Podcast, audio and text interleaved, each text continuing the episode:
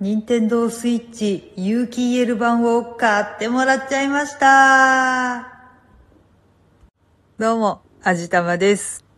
そうなんです。今日、夫がちょっと早めのクリスマスプレゼントとか言ってね、買ってくれたんですよ。今、なんか半導体がかなり品薄らしくって、その煽りでスイッチとか PS5 とかもなかなか作れないみたいで、どこの電気屋さんも入荷が未定とかになってたんですけどね。今日、夫と二人で近所の家電量販店に行ってみたら、なんと PS5 も任天堂スイッチも在庫ありますってことになってたんですよ。私ずーっとスイッチでドラゴンクエストビルダーズ2をやっていたわけなんですけど、何しろ画面が小さくて細かくてやりにくいことこの上なかったんですよ。でもこの液晶が有機 EL のやつはね、画面がかなり大きいんですよ。今までの任天堂スイッチは画面が6.2インチ。この有機 EL 版は画面が7インチだったんですよ。数字だけ聞いてると、なんだ、大したことないじゃんって思うでしょ？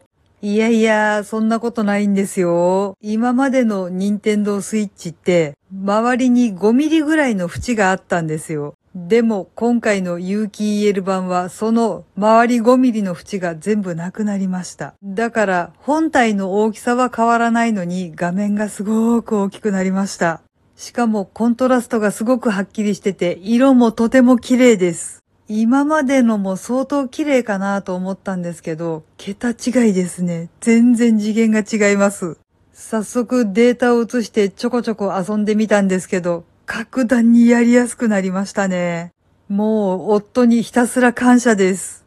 で、話がちょっと前後するんですけど、この任天堂スイッチ買うのにちょっと手間がかかりました。まず、そこの家電量販店の会員証を持っている人にだけ販売ということになっていました。しかも、このスイッチの購入履歴をとても厳しく調べるみたいです。まあ、要は、転売対策ということだと思うんですけど、みんなどんだけ転売してるんだよとかってちょっと疲れてしまいましたね。結局のところ、夫は会員証を持っていたし、購入履歴もなかったということで、ちゃんと売ってもらえたんですけど、確かにこれだけ厳しくしてたら、ちゃんと在庫もあるかなって思いました。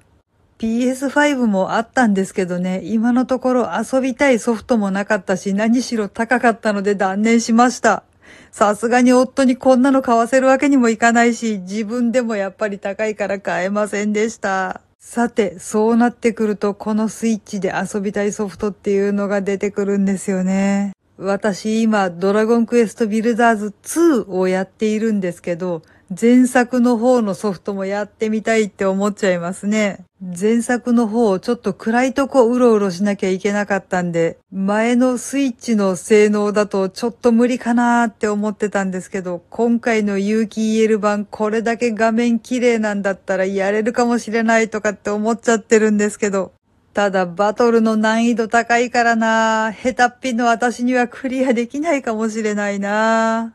ちょっと悩みどころですね。